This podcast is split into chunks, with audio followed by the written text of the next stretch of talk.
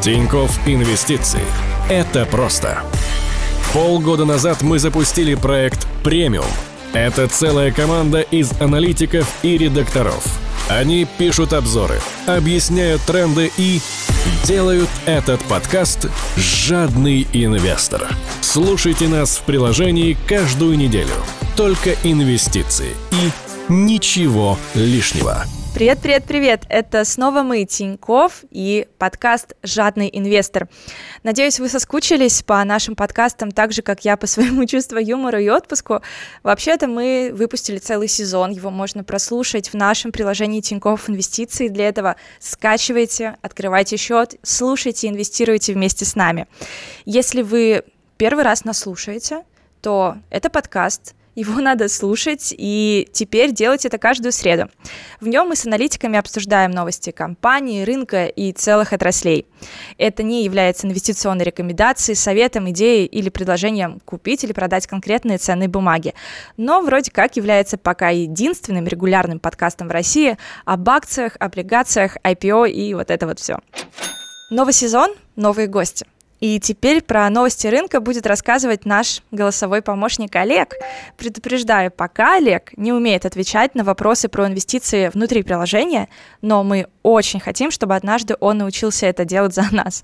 Поэтому и тренируем его на наших подкастах. Я учусь каждый день. Главное — научиться хорошему. А после новостей с Олегом мы разберем конкретную отрасль с нашими аналитиками. На этой неделе будут банки США. Слушайте подкаст до конца, как обычно, все самое интересное в конце. Поехали.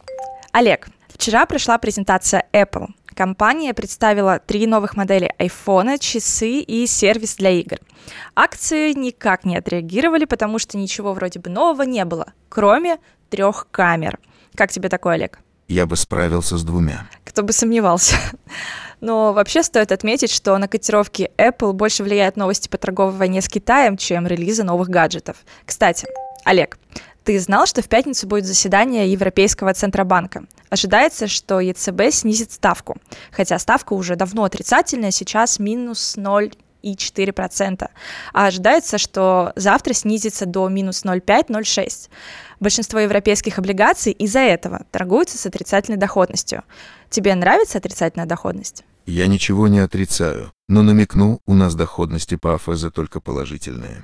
В конце прошлой недели обвалились акции Slack, который всего три месяца назад вышел на IPO. Компания выпустила первую отчетность, и результаты разочаровали инвесторов. Как итог, акции упали на 14% за день 4 сентября. По этому поводу могу только послать тебе мемасик в слаке. Давай все же про инвестиции поговорим. Легко. На прошлой неделе начал падать еще Starbucks, который рос весь последний год. Что ты об этом думаешь? Инвесторы слишком возбуждены. Динамика роста прибыли на акцию в текущем году значительно отставала от роста стоимости акции. А это означает, что рост цены был во многом неоправданным. Любой негатив мог привести к падению цены акции. Перевожу на человеческий. Олег хотел сказать, что прибыль на одну акцию росла медленнее, чем стоимость самой акции. Такое бывает, когда инвесторы слишком уверены в успехе компании и перекупают акции. А когда компания не оправдывает ожидания инвесторов, акции стремительно падают. В случае со Starbucks, перед тем, как акции упали, компания понизила прогноз по прибыли в следующем году до 10%. Это и разочаровало инвесторов. Кирилл, привет. Как тебе наш Олег? Ну, вроде шутки у него ничего. Это точно. А если вы только первый раз нас слушаете, то передо мной сидит Кирилл. Кирилл наш главный аналитик, и вот он прям продвинутый инвестор, на мой взгляд, а я нет. Поэтому я его все время зову и задаю очень глупые, как ему, наверное, кажется, вопросы, но они меня волнуют. Например, а, я, как, так как не очень во всем этом деле прям разбираюсь, а, периодически смотрю отчет фонда Уоррена Баффета, во что он вкладывается каждый квартал. И для меня стало шоком, что а, его фонд вкладывается в 7 из 10 крупнейших э, банков США и делает это каждый квартал и увеличивает позицию. И у меня какой-то такой диссонанс. Ну, типа, был 2008 год, все рухнуло. Зачем такой умный человек вкладывается а, в банковский сектор США? Ну, это, конечно же, вопрос на миллион, на который сам Баффет очень неохотно давал ответы прессе. Почему он вкладывается именно в банки? Но, на мой взгляд, а, первая причина в том, что он просто вкладывается в то, что знает. Да? Баффет известен тем, что он еще давным-давно, можно сказать, э, построил карьеру на страховых компаниях.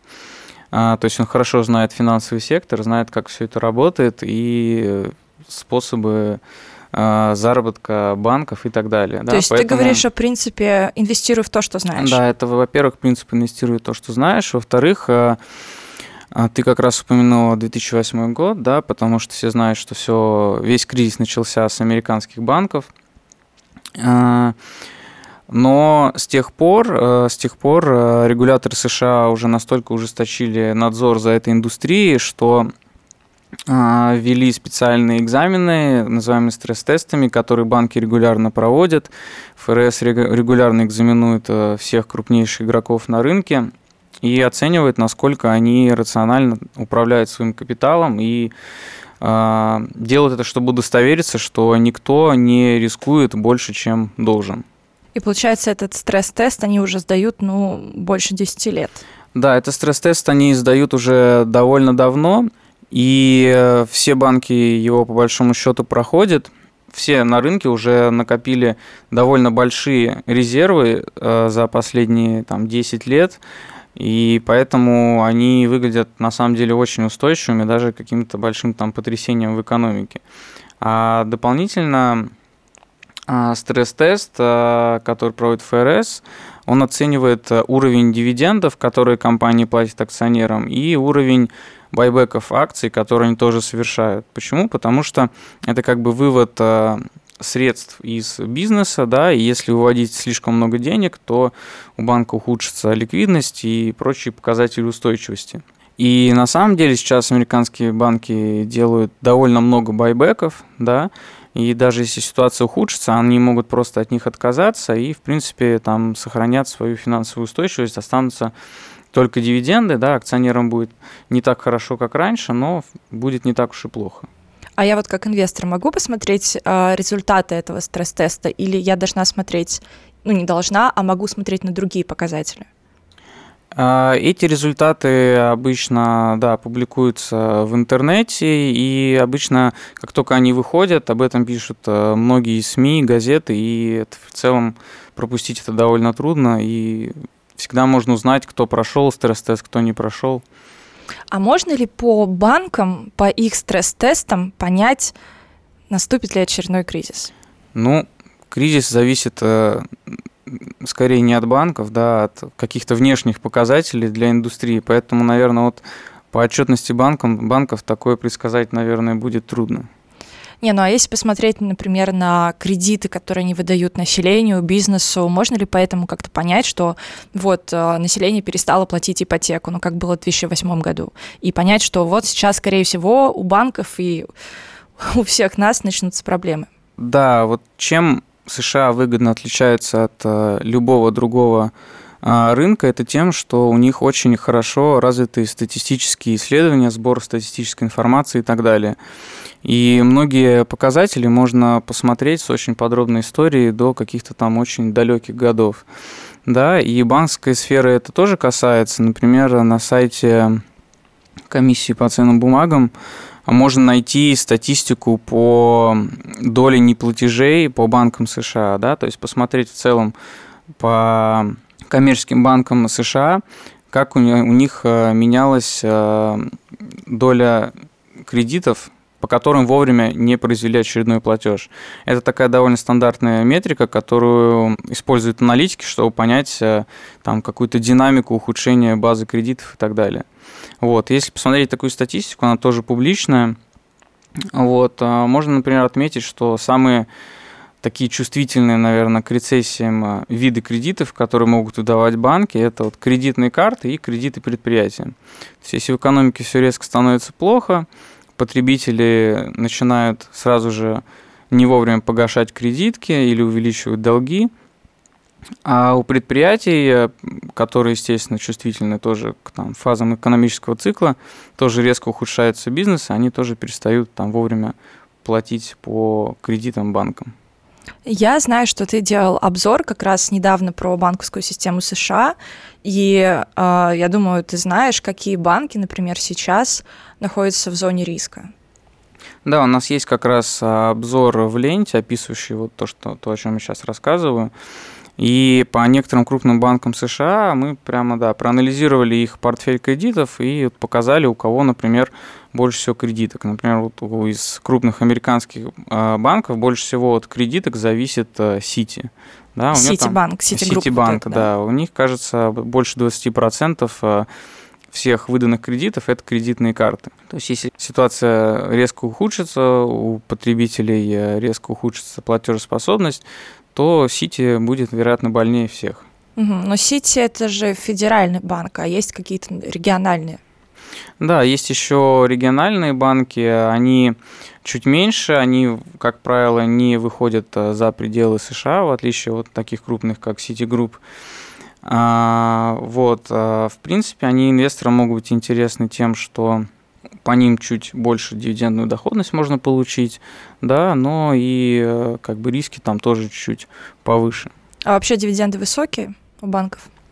Вообще дивиденды у банков э, повыше, чем э, в среднем по, например, индексу S&P 500, потому что банки это ну, такая очень старая, зрелая индустрия, где там темпы роста уже не такие большие, и в основном доходность акционерам а, компании возвращают в виде дивидендов. Угу. А, давай тогда как-то резюмируем, а, что мы делаем. Во-первых, почему стоит верить в банковский сектор? Его прям строго контролируют, следят и вообще даже заставляют сдавать экзамен. Во-вторых, платят высокие дивиденды. В-третьих, Уоррен Баффет – точка. Ну, типа, для меня это аргумент, потому что все-таки это прям такой очень легендарный инвестор, который, я не знаю, может ли он вообще совершать в своей жизни ошибки, но по крайней мере, смотреть на то, во что он вкладывается, можно, но при этом понимать, что все-таки а, итоговый результат зависит только от а, вашей стратегии, от вашего инвестиционного горизонта. И чтобы за всем этим следить и понимать, слушайте наш подкаст каждую среду в приложении Тинькофф Инвестиции. Мы всегда к нашему подкасту оставляем инфобокс, где есть а, полезные ссылки, даже тот обзор, о котором мы сегодня говорили. Или можете слушать наш подкаст на Яндекс Музыке примерно каждую пятницу. Подкаст подготовлен АО Тинькофф Банк. Это был подкаст «Жадный инвестор». Покупайте дешево, продавайте дорого.